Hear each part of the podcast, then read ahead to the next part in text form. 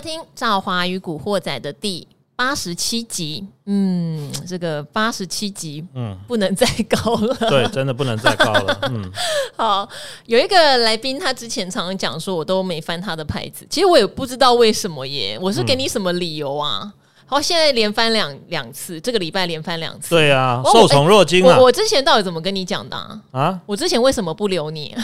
你说好像呃那一段那一段时间。一些热门的股票，我比较可能没有提到吧？还是因为，例如说，如果你跟阿格力搭会比较吃亏，哦、因为不知道为什么那么多人喜欢指名要阿格力回答。哦，对对，好像就会比较吃亏。但另外我就不知道，嗯、那像这礼拜你都没有跟阿格力搭到。哦，我我想到我想到一个观点，因为阿格力他有出过一本书，对，对他那本书就是强调生活选股嘛。对啊，所以呢，大家。听到他的股票，都会觉得，哎，好像我真的买过他们家的产品，或者说呢，我可能在逛超商啊，逛大卖场，我可能就看到这项商品，什么去药局呀？对对对对对，就是很多人他生活中可以接触到的，所以他会对阿格力的股票会特别有印象，会特别亲切啦。那我觉得可能是这个原因，因为一般如果对于投资比较没有那么熟悉的人，他一定会从身边有听过，有些有些公司可能他没听过，即便很好，他说你不敢买，所以我觉得可能是这样的关系，所以所以可能点名阿格力来来来来站台或来坐台的几率比较高一点。嗯、其实我跟你讲不是呢，是哦，我觉得是因为很多人啊，嗯。可能进场的原因也不见得是觉得这档股票很有价值，是。好有可能是看朱老师的线型，对对，可是后来被套牢了，是。他就希望阿格力能告诉我这档股票很有价值，我可以继续报，这也是有可能啊，也是有可能，嗯，哦，所以今天哎还没有介绍你哎，就是我们的双子座暖男幸福哥哈，也是我们的报价天王，当然了，太难得这个礼拜被翻了两次牌子，太难得了，嗯。好，但也因为翻了幸福哥两。两次牌子，上次拷问他的是哈、嗯、有没有他最近一段时间，可能从去年底到现在，他一直紧抱不放，即使我们都一直提醒大家。今年哈操作难度高，是巧虎年，嗯、也告诉大家很多的产业去年比较好，今年真的哈机器会往下修。可是他紧抱不放的是谁嘞？就他就非常忠诚的说出航空双雄。对对对对对，他 一直有一个口号嘛哦，嗯、买船票不如买机票哈。哎、嗯，这真的听了好几个月。对啊，对，因为其实我们看产业哈。都是看一个趋势了，那趋势很难形成哦。那一旦形成呢，它就不会是一天或两三天的事情哦。所以我记得这礼拜我们是礼拜二来的嘛，好，那礼拜二来讲完之后，哇，礼拜三跟礼拜四昨天航空股都大涨，今天当然，哎，真的好巧，对，稍微有点回档了。那礼拜二的时候呢，我又在兆华的。哦，严刑逼供之下，又又又不小心讲出了这个绿能相关。其实这两天也算还不错了哈，还不错哈。所以其实我们看一个产业哈，就是我们看到它大趋势。当然我们知道，其实呃现阶段当然做短线的人也不少，不管是当冲或隔日冲。但是我相信，呃有空或愿意看我们的这个节目或听我们的这个 podcast 的人，应该蛮多都是不是那种。短线冲来冲去，可能他也没有时间盯盘了哈，他反而是比较适合找到一个大的趋势哦，然后呢可以买了放一段时间。那你设一个，像现在很多券商的 APP 都可以，比如说我设定哦二十趴哦，这个到价哦停停呃可以通知你停利点哦，就发个那个短信给你。我觉得其实这样会对于一般的投资者会比较好，因为呃你如果没有办法盯盘的话，每天跟着杀进杀出，其实我常常发现哦，大概只要大盘比如说呃回个八百一千点。你不管上什么 PTT 或看一些什么网络啊，就开始慢慢有毕业文出来。我最近发现了，网络的毕业文也开始慢慢变多了。好，呃，嗯、我记得以前朱老师上节目后，嗯、他有一个名言，是他做股票从来不让自己套牢。是为什么？因为他到了他设定的停损均线，嗯、他一定出场，所以对他来说，他没有套牢的问题。对，对好，那当然反之，站上他觉得重要的均线，嗯、他就一定进场。如果你是在做投资的话，是哦，那不然就是你就先不要进场。如果你觉得整个盘势是偏空，好，那句话我一直印象很深。那像我的话，我就会觉得我不会让自己有毕业。裂的可能。对对对，对，因为你一定要控制你的风险在哪里。嗯、例如说，我不可能把我所有的资产去梭哈，然后玩冲进冲出。嗯、所以我常常提醒大家，你一定要有一块是稳定存股。但是后来我有发现了一件事情哦，因为我我们这个节目其实没有很很久，我们这个节目可能才开了四五个月。对对，好，这四五个月就有好多人已经好急好急了，哦、就是会已经觉得。哎呀，怎么办？我存东西都被套牢啊！怎么办？我现在已经减满了，对，然后我都会好吃惊哦，因为我我这四五个月其实常常告诉大家，今年是一个累积单位数的慢投资年，嗯，对。然后那幸福哥一天到晚都在讲要灵活嘛，哈、嗯，然后不要一口气梭哈什么的，嗯、所以。怎么会讲了四五个月，还是有这么多？就是例如说，存股被套牢，觉得焦虑到不行哦，或者说已经减到满手，怎么还在向下减？我不是一个呃减失派吗？这样，然后我就想，所以大家在观念上、心态上，真的叫做理财先理心。是是是。如果您是存股族，嗯、你要知道，存股是一个三到五年的时间。嗯、然后赵华昨天也有分享，我刚开始存某些股票的时候，我也有被套牢啊，也是看到账面上一下就亏了好几万、嗯、十几万都有。好，但是重点来了，我第一我没有说哈嘛，第二是后面你觉得有更便宜的甜甜价，你确定公司的体质没问题，当到时候你就是一定会有勇气再再买，嗯，好，当然那个过程不会是三四个月你就突然买到满满满都没有钱，对，这样也蛮可怕，嗯、所以也要看您的资金。假设您真的是小资族，就不要去买太高价的股票，那真的没办法，或是你就买零股，对啊，不要一口气说，呃，可能我一个月我只能挪出个两三万，可是我却买十几二十万的股票。嗯，然后给自己很大的压力。对啊，对，好，这些是我觉得大家在这段盘势比较震荡、多空比较不明朗的时候，甚至偏空的时候，我觉得先告诉自己沉淀下来好不好？好，先不要乱掉，先不要乱掉哦，一定能赚到钱。因为等一下我们念的留言里面就有讲，他可能 follow 我另外一个节目《理财达人秀》非常久，也非常推崇那个节目，嗯，可是没有赚到钱啊？怎么会没有赚到钱？因为 因为我觉得观念没有学对，就是看到。股票会觉得是名牌，嗯，对，然后但是进出场的观念没有建立起来，这就很可惜，哦、好不好？对对对，好，嗯、那我们现在先讲一个，因为这个人呢，您刚好跟幸福哥的观念哦有雷同处哦，哈。那你要问的问题，我相信也是最近如果有在观察外资期货空单的人会有的疑问。好，你想请问的是外资空单的趋势，你叫大菠萝，很好吃的名字。好，赵华女神哈，帅气来宾你好，感谢上次精辟解说油价的趋势，在油价高点附近买了反向 ETF，有快十五趴的获利，大感谢。他有听到志源哥讲油价见顶，哦、嗯，今天台币贬破了二十九，外资资金哈持续外逃，可是期货空单却有持续的回补，想请教外资这样的操作到底是多还是空？好，那另外你有提到去年第四季营收公布，有发现太阳能跟储能产业转佳，配合了筹码面来选，然后再利用周 K 代表你看比较长哦。技术面进场获利还不错，来跟大家分享。嗯，好，我想外资空单如果真的有在看，像我是天天在看，对，确实会觉得有点神妙哦。嗯，去年是这样，外资空单大增，几乎无一幸免的，过一两天或者隔天。台股就会比较明显的回档，就很厉害。嗯、外资空单大回补，哎、嗯欸，也就会有反弹。可是今年外资空单水位其实低低的，可是台股已经从一万八千六修正下来，已经一千多点了，好奇妙，大家看不懂。嗯、就是现在为什么外资空单布的这么少？嗯、这是其一哈。对那其二，其实这位大菠萝，你的储能跟太阳能也是幸福哥今年觉得看好的产业。是是是，没错。我觉得呃，这位听众朋友哈。基本功应该算是练得相当不错了哈，就是说他对于一些大趋势、大方向的掌握，大概都有掌握都有抓到这个主流哈。那至于说他刚刚提到一个问题啊，就是说外资的一个避险空单好像今年就没有出现大幅度的增加哈。其实啊，如果大家仔细去看哈，如果说以避险空单来说的话，它往往哈会是在比如说他大买台股，有时候他可能哇一天就买个一两百亿，甚至偶尔还会好像。呃，突然疯狂加码台股两三百亿的时候，其实他做的就是一个配对交易嘛。就是我今天假设行情好，我大买台股的时候，我看很多，对，对，嗯、但是呢，我也不是一昧的偏多，因为就外资这种大部位的资金来说的话，它如果只压单边，它风险很大哦。万一看错，哇，这个这个马上哦，就就全部就就兵败如山倒嘛。所以呢，他其实通常会去做一个所谓的配对交易。我大买现货的同时呢，我会去做一些。期货哦，或选择权的避险。那这一次为什么空单是一路减？因为它其实现货是一路在调节嘛，是哦。那如果说现货已经够空了，对，那我如果说期货我在 我在在做空单，变成我又是压单边了哦，那有时候其实突然呢，美股或像台股，哎，不是前两天突然来一天大大涨三百多点吗？那我现货卖也就算了哈，卖掉就卖掉嘛，到时候再买回来。那我如果再去放空期货，我不是一天又被嘎到了？哦，因为其实就我刚刚讲的哈，外资他们是你说他笨吗？但是坦白说他非常聪明，因为常常有人说怎么外资那么笨？台积电买在六八八、六百七哦，然后呢，诶，现在呃杀到了这个五百七、五百六，又被他杀下来。看他就是呃高都高点都是他买买出来的，啊，低点是他杀出来，他到底是在干嘛？其实。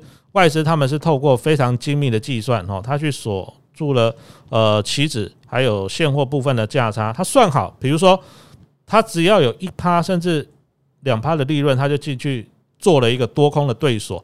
那有的人会觉得说，那一一个月才赚个一趴两趴，到这比我绩效还烂，我可能隔天就一只涨停板了。哎呦，人家资金部位超级大耶！对啊，所以他资金部位这样讲，他他只要一个月赚一趴就好了，他一年呢可以赚。十二趴，那他资金成本很低嘛，所以他们追求是绝对报酬，不是像我们就说可能我就是明天要赚一根涨停我就跑了，他们是把风险哦这个考量好，我去多空都锁住之后，我赚取绝对报酬。那不管大盘怎么变，不管它下一个阶段大涨或大跌，因为明天会发生什么事没人知道嘛，我就是不管大涨或大跌，我那个一趴的利润把它锁住之后，因为。我的资金不会够大，我反而可以用这样的操作去创造他要的哦一个稳定的这个呃报酬率。我觉得其实有时候我们看外资不能只单纯看它现货的买卖超，或者说期货的多空，甚至它在国外，好像台积电有发行 ADR 或国外的一些台湾指数型的商品，它其实是透过全球性的布局哦再去下这一盘棋了啊。所以我认为其实因为最近。外资现货卖的还蛮用力的，如果他在期货期货市场再去布局大量的空单的话，就会陷入所谓压单边的情况。那万一呃这个状况出现一些比较大的波动，反而对他整个这样的一个配套措施，不见得是比较有利的。好，这边的话要来请教幸福哥了，嗯，因为今天以今天来说，外资是期限同步。哦，他今天空单有大增一百多亿，现股卖了两百多亿，期限同步，我们要不要稍微注意？有一点点在压空方的单边，对，有一点哈。那主要原因就是因为昨天呢，这个费半是表现比较弱的，费半到了三零二六哦。好，上次乌二开战的时候是三零三零左右哦，更低了。那台股的结构是这样子哦，因为我们电子股至少占了七成嘛，也就是说，假设电子股普遍不好的话，其实台股的整体指数会偏弱。那是不是因为这样的原因呢？所以它近期哈，诶，本来空单是一路一路减嘛，哈，今天下午出来的数据好像似乎有开始增加空单的情况，所以我们要密切的观察。第一个就是说，美国科技股的情况，不管像纳斯达克或费半指数，还有一个重点就是呢，包括像新台币的汇率，哦，那最近呢也回贬到二十九块。那我觉得如果暂时有在二十九块这边附近打住的话呢，或许这个。外资呢撤退的速度，不管在现货市场撤退，或者在期货市场布空单，这个速度就会比较缓。那如果说又短期之内出现，比如说呃新台币呢往三十块靠拢的话，我觉得可能外资他们的态度上就还会是持续保守一阵子哦。好，所以大家要留意哦。呃，如果今天期限同步看起来真的就是略微有点看空了，是嗯呃，今年操作真的要比较比较小心。好，那另外的话有一个关于呃也是算是存股的问题哦，因为不小心点到人家的。股票人家也会怕，对对、嗯、对，好 对，所以呢，应该是是不是产业队长张杰点到你的股票哈？你叫做存股迷惘生哈，忠实赵华粉，嗯、为什么？我觉得今年为什么存股人那么多迷惘？应该是说，我觉得存股就是要大家不迷惘、不烦恼。哎，应该是说，大家看到了存股，而且听到可能周边很多存股都是存一阵子赚到钱，对，赚到钱的，那也就觉得说有为者亦若是嘛。哦，想说，哎，也开始想说没时间看盘，未来存个股好了。刚好遇到今年波动大了哈，所以会觉得说好像有点不如预期吧。哦，才会产生这样的疑惑。我觉得这样是是是蛮正常的。大家把周期拉长一下，因为呃，我以前在杂志社当记者的时候，我访过很多的存股达人，他们是不是还活在市场上呢？可以跟大家报告，都活在市场上。对对对对。好，那当然你也会说，那当然啦，去年大多头，但他们也曾经有过套牢啊，欧债风暴的时候啊，甚至更早古古古老的时候，金融风暴的时候，所有存股都腰斩，都有哦。都有哦，可是重点就是你是不是你没有借钱嘛？存股不要借钱，对不对？不可能，因为长期的。然后再来就是历经过那时候便宜，你有在加嘛，对，所以到现在每一个人其实都，你看古鱼都很懒得来录节目，对啊，他都躺在家里赚钱呢，躺在家里就会赚钱，而且他真的很少烦恼，好不好？啊、所以大家如果是今年才开始存股，嗯、一定会历经到从高档下来、嗯、一点点的痛苦跟压力，可是一定要把这个放淡，嗯、真的真的要放淡，好好。嗯有韩星风范的李荷娜，这个那个幸福哥可能不知道这个梗，好、啊，说我像一个韩星，好，这个先不提好了，幸福哥听不懂，好，哦、这个这个这个真的有点太难了，比股票还难了。从理财达人秀开始，股海之路哦，然后到现在 Podcast 每天解惑，让我获益匪浅。好，但今天产业一哥，我才是张杰幸福哥的好朋友啦，点到了我的存股标的，心中不免大惊。拜托，能再说的详细一点吗？为什么？为什么要详细一点？你应该对他很了解啊。南茂八一五零，看在高值利率进场。好，我知道为什么你会迷惘了，因为你说你是今年哈，今年进场的。我觉得今年进场的人，大家好像心都比较浮动了哈。均价四九，值利率大概八点七，但是节目上说不要乱接刀，让我好恐惧。为什么你要很恐惧呢？我今天抓他第一季。呃，EPS 应该跟去年二零二一一样，难道二三四季真的不那么看好吗？高值利率不是它的护城河吗？呃，外资每天卖，呃，以为可以继续捡便宜，但我现在有点迷惘，期待能听到你的意见。而高值利率哈，我觉得不要当做是公司的护城河，嗯、高值利率只是公司的保护伞哦，护城河是它的技术门槛哦，或者是说它有独特的产业地位。嗯对这个东西可能叫做护城河，嗯、可是高值利率是它如果今天掉下来，可能稍微对它是有点保护作用，可是并不能保证它就不会掉下来哈。这两个事情其实是有一点点差距的。嗯、这边先跟你分享一下。嗯、那我回忆一下，对不起，可能那天队长扫了一些股票，嗯、因为南茂是记忆体的封测，对对对，我不确定他有讲说这个刀子不要乱接吗？因为记忆体封测，说实话也算蛮稳定的。嗯，呃，毕竟它不像要去买那个记忆体的精力，有那个库存涨跌的问题。它是做封装嘛，它利润还蛮固定的呀。是，嗯。所以我觉得这个听众朋友哈，他的一个直利率，当然这是一个好处，代表他也有做一点功课了哈。但是我必须坦白说哈，看高殖利率不是这样看的哈，不是只看一年呐。哦，如果说你看去年获利很好，配很高的股息。那你看友达群装为什么会跌成这样子哦？所以我们建议，如果你是要看高股息哈，最少要拉三五年，甚至你拉更长都没关系，八年、十年，或者说它只要有历史记录，你都把它拉出来看哦，不要只看一年，看一年哦，真的太短了。那你为什么至少要看三到五年呢？就是三到五年呢，会是一个景气的小循环，也就是说呢，这家公司或这个产业呢，不管历经景气好或景气不好。它如果都能够维持一个相对的获利哦，配出一个不错的股息的话，那这个才叫真正的高股息。我举个例子哦，比如说像中华电信好了，你看最近盘这么烂，中华电信也不会跌，为什么？因为景气好的时候，中华电信就是赚那一些嘛。那景气不好的时候呢，诶，中华电信还是赚那一些嘛。哦，所以像这种的股票呢，它就比较符合我们讲的所谓的高值利率。其实前面应该再加去。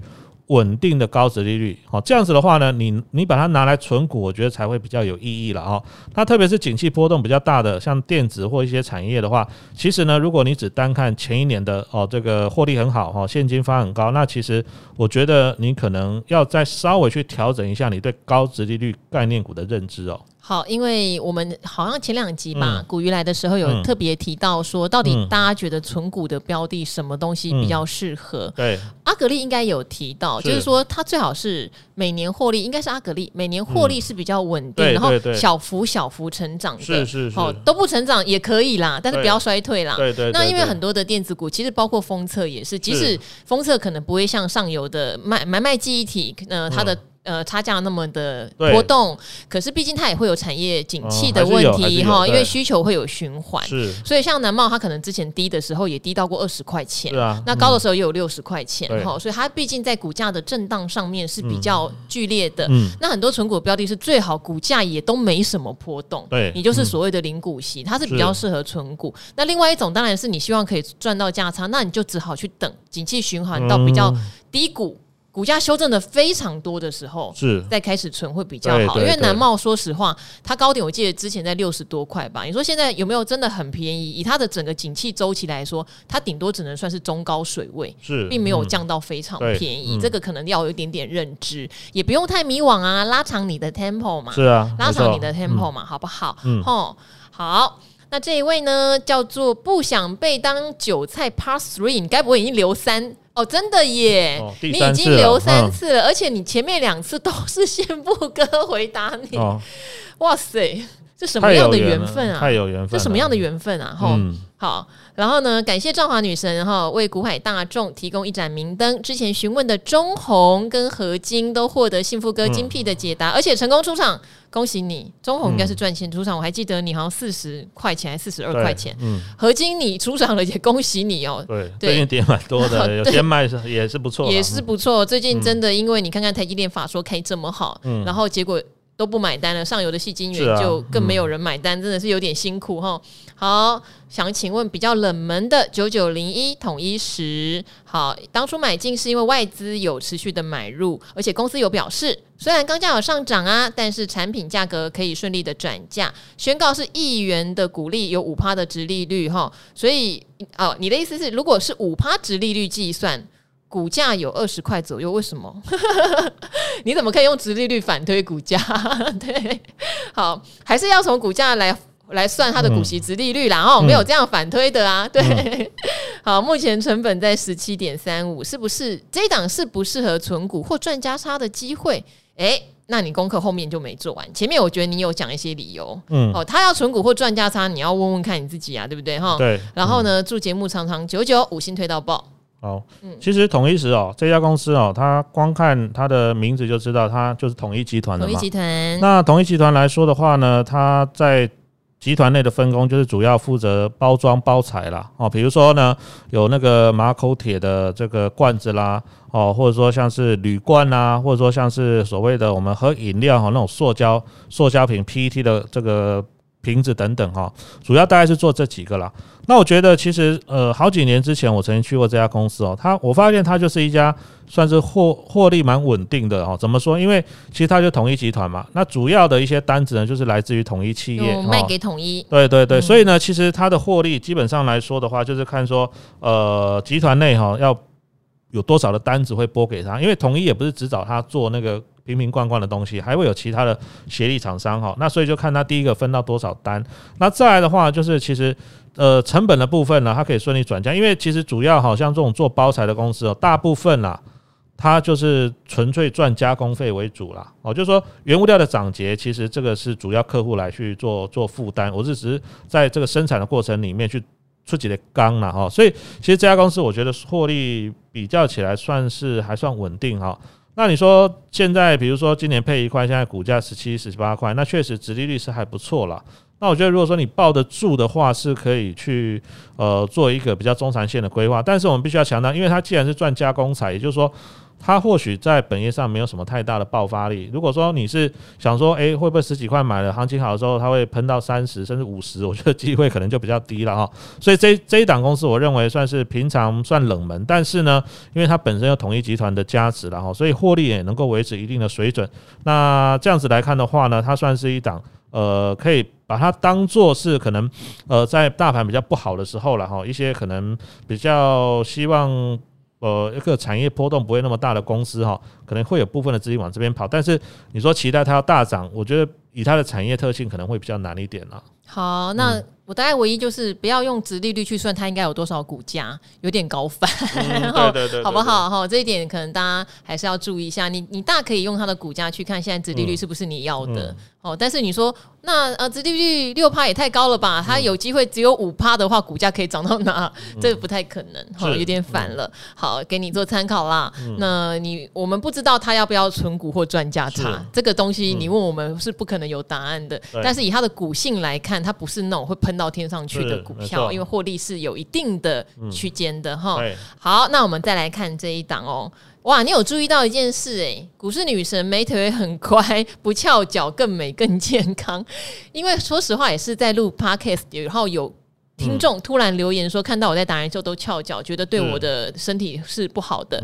一开始不以为意，后来就觉得好像还蛮有道理耶。对，我就从那天开始就不翘脚了。嗯，我是不是很听话？好习惯，好习惯。我不翘脚，我觉得对啊，好像没有什么影响嘛，腿还是很漂亮。没有，对，好，所以谢谢大家对我健康的提醒。那我真的是也会听进来的哈，所以我就没翘脚了。好，优质五星，每日必看必听的股海小白明灯哈。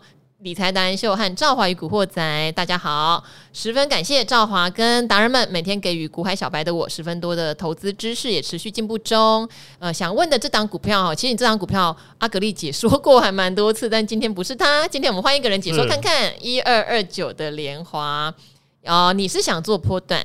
你想做波段的话，你可能要守技术线型会比较理想，对不对？嗯、因为你看基本面，你不会知道什么时候会出现波段。嗯，好，然后呢，理由是这样子的，你有理由的，抗通膨类股属于低波动吼，抗跌的。昨天大盘杀两百多，好，因为你这个是这周二留言的，然后它还是抗跌，但是今天却跌更多。那你觉得股价目前不在最高点，它有回档修正过了？因为之前好像有一段时间大家怕那个面粉，因为联华好像也有面粉嘛。对对对，其实其实面粉只占它总获利的不到五趴，这个阿格力有分享过这样。好，四月二十一号除夕，四月二十前可以卖掉哦，所以你有点赶呢吼，你希望四月二十前卖掉赚价差，因为你希望它有。除息行情，那筹码面你觉得投信有持续买，营收稳定，年增率也不错哈。但是周二你问的时候出现急杀，这就破坏了你原本嗯四月二十前卖掉的计划，所以你现在有点不知道该怎么处理。嗯，好，我要怎么讲呢？这个请幸福哥讲好了。对对，其实。刚刚赵华讲那个重点哈，那如果说以联华来说的话，他本业确实是卖面粉的，没有错哦。那这个部分因为算是他起家的主业了哈，但是他现在其实算是一家控股公司哈。那他现在主要比如说有一些像什么联华气体啦等等这些的获利，联华气体应该是它很主要的获利。对对对，那联华气体跟半导体的景气是比较关联性比较大，因为它这些都是属于特特化之类的哈，半导体制程里面不可或缺的哈。那至于说讲到本业来讲的话，我是觉得是这样的哈，就是说，他所谓看到稳定获利，到底是看到，因为我我不太了解，说他看到了稳定获利是觉得说它是食品业哦，所以获利非常稳定。因为一般来说，就大家会想到说啊，民以食为天嘛，不管这个外在哦，这个景气怎么变动啊，该吃饭该吃面包，大家还是都会买嘛。我我觉得它的它的这个所谓的稳定是这个稳定，还是说你看它过去每年的获利很稳定哈？如果说你是看说它的食品业很稳定的话，可能这个观念你要稍微修正一下，因为它现在有点类似像是控股公司的角色，反而它业外的部分会影响它的营收获利占比会比较高。对，这是第一个。再来的话呢，以以面粉业来说的话，其实因为今年哈通膨嘛，所以呢，其实哦这个黄小玉哈全部都大涨。那我们知道面粉就是麦子做的嘛，哈，小麦来的哈，所以其实呃，台湾哦，为什么最近看万物都涨价哦，这个面包也涨价，鸡蛋也涨价，甚至很多的一些哦，这个吃的东西呢，连小吃店便当都涨个五块之类的哈，所以其实呃，外在的因素在涨价，能不能够忠实的传导给终端的消费者，这是一个非常重要的。或许它有部分的涨价的国外小麦涨价幅度，它可能公司会自行吸收，也不一定了哈。所以我觉得你如果说要看这家公司的话呢，看。看你要从哪个角度去看哦，因为它的呃转投资获利，因为其实像像那个联华气体在台湾也算是一个呃算寡占的行业，所以那个那个部分获利是相当的稳定。那接下来就要观察说会不会受到这一波呢？电子业或半导业呃半导体业景气的下修而受到影响，但是就它来说的话，过去历年的表现也还算 OK 啦。那现在回撤到这个应该是季线左右的支撑，也算是守得不错哈。之前有急涨，好急涨之后就就拉回来。那我觉得在这个位置上，我们就可以再多观察一下它未来的股价表现，还有有关于法人筹码的动向哦。好，因为你设定的时间真的很短，是四二零的除夕行情，其实对我来说很简单。嗯，如果你要的东西没出现，那也只能卖掉，嗯、因为它就是没有出现你要的这个所谓除夕行情。嗯、那我还隐约记得，对不起，因为我自己对联华我都是听阿格丽说，刚刚又听了幸福哥说，我也上了一课哦。那阿格丽有提到，他还有一个转投资叫连城石化，连城石化的获利就比较不理想。嗯、对，这件事情对，今年很奇怪，因为。讲到这个，我顺便提一下，因为我们报价天王听到联成石化，他突然想到了，对不对？对对对。其实大家有没有发现哦？今年很奇怪哦，油价不是已经涨到一百多块，为什么今年塑化股都没涨？没涨。对，其实很重要的一点就是我刚刚前面讲的哈，你这个上游原料的上涨能不能够忠实的转嫁给终端的消费者？那像今年来看的话，虽然上游哈原油的价格涨那么多，但是因为下游的买气不强，所以呢，反而中间的制造商哈。像连城啊，或者说像什么什么国桥啦，哦等等这些塑化股呢，反而今年它的获利空间是受到压缩的。也就是说呢，我们常常讲报价，报价很重要，因为这个问题也也有人在我粉丝专业问过，就说，哎，你不是说看报价很重要，为什么今天油价大涨，塑化股都不会涨？哦，其实有一些如果它牵涉到上下游的供需关系，下游的需求没起来的话，反而是因为上游原料成本的上涨，会让生产商哦两面呢不讨好哦。好，呃，我们常常讲报价天王吼，报价能够转价才有股价，是是是，对对对对对，没错。好，不是所有的，所以为什么之前我们有时候会推钢铁？哦，钢铁它比较像是上游涨，基本上下游它就整个报价是可以转价，对对对对。哦，钢铁是比较直白的，这一次是转价是 OK 的，对，直白比较直白的产业。可是塑化就比较麻烦，因为它分项太细了，分项比较细，它实在太细太细太细了，然后所以它会变成像最近油价涨，可能是因为俄乌战。它是突然的急涨，是那突然急涨就很麻烦啦。你下游去跟客户报的时候，你总不可能一天一价吧？嗯，对不对？你还是一个月一价的时候，哇，那上游成本增加，你只能自行吸收啊，你就不能转价。好，那联华的部分，我记得就是它连成石化的部分状况真的比较不理想，有点影响到它。那再来，当然就是如果你设定这么短的一个条件。那你就遵守你的条件，嗯，没有就是没有，照表操课，对，好，因为有一句话叫做市场永远是对的，是我们预期它应该要有除息行情，但没有怎么办呢？那就是没有。好，我们所有的事情都是一个推估，但推估落空，哈，就像呃朱老师嘛，站上五日线他也希望啊，对不对？没有站上怎么办？卖掉啊，好不好？我们都遵守一些我们要做短的一个纪律，是好，这个就不会太心烦，也不会有疑虑的。说实话，哈。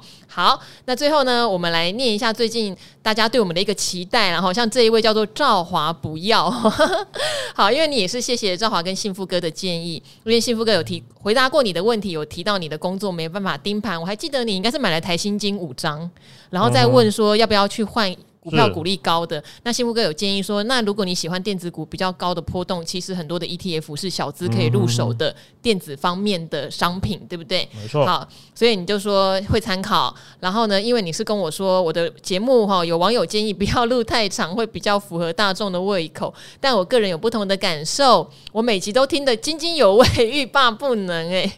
他说：“因为为听众解惑的节目，哈，真的是跟主持人从头讲到尾不一样哦。真心觉得每一集有收获。其实这也是我领略的，就是别人问问题，你听了觉得很有收获，嗯，然后搞不好还顺便帮你问了，对不对？好，但是你也考量到我们的负担啦，尊重我的决定，希望不要累坏了，谢谢你哦，哈，小小心得跟我们分享。”好，然后另另外一位，这个是自主 ETF 哈，送给美丽知性的赵华五颗星爱心的星号，千万不要缩短时间哀嚎，每天都听到欲罢不能的哎。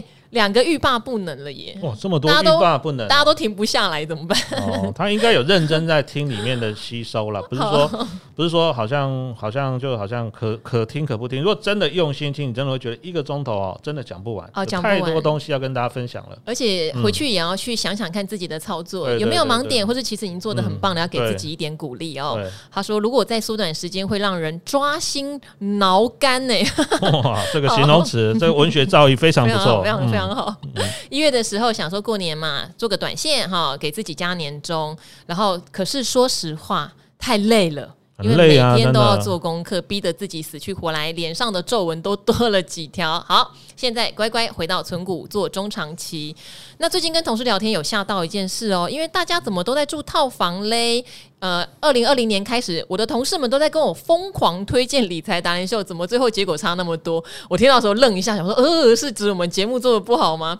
好，但是我想重点还是在达人秀，它真的不是一个报名牌的节目，嗯、因为它几乎每次讲一个趋势的时候，也会顺道去讲它的操作方式和逻辑。嗯，当然，赵华真的很长哦，再三强调，你要选择你自己喜欢的门派。对，好，千万不要技术面进场变存股，嗯、千万不要存股之后你又在做技术面，嗯、这样真的很辛苦哦。嗯、好，所以呢，真的要好好听好节目中各位老师跟赵华的提醒，要对自己想买的股票深入研究。投资如果变负债的话，真的母汤啊哈。嗯，好，感谢赵华和所有的工作人员，还有老师们用心的教导我们股票知识，节目能够长长久久收视赞赞赞这样子。嗯，哇，写的非常有诚意啊。嗯，好，今天我觉得也花了一点点时间，再跟大家讨论了一下观念的问题啦。嗯、那当然，我觉得如果大家自己现在有操作上的盲点哈，也不见得是问个股哦，你一样可以留下来给我们，告诉我们说，嗯、好，你都知道，可是你现在有点做不到的原因是什么？嗯我们可以更了解一般投资人的心情，嗯、对，因为说实话，很多时候不是投资标的的问题。像前一阵子有人说，那达人们都有赚钱，我没赚钱，一定是我学的不够好。这句话哈，其实也算对哦。我是讲真的，虽然这样讲有点残忍，嗯、哦，不是说。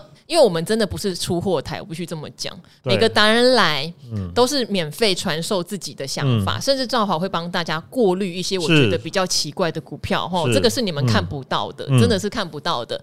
好，所以当他说出来的时候，我也会强调，例如说他最近涨多，对，那我会请达人要告诉我们。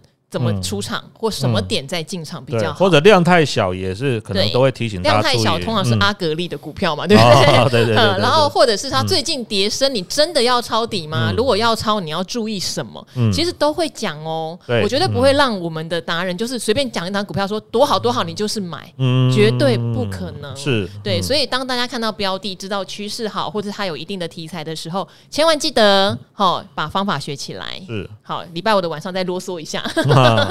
好，那今天的赵华与古惑仔哈，这一周就陪伴着大家哦。那我们要下周再见喽。那跟幸福哥和大家一起说拜拜。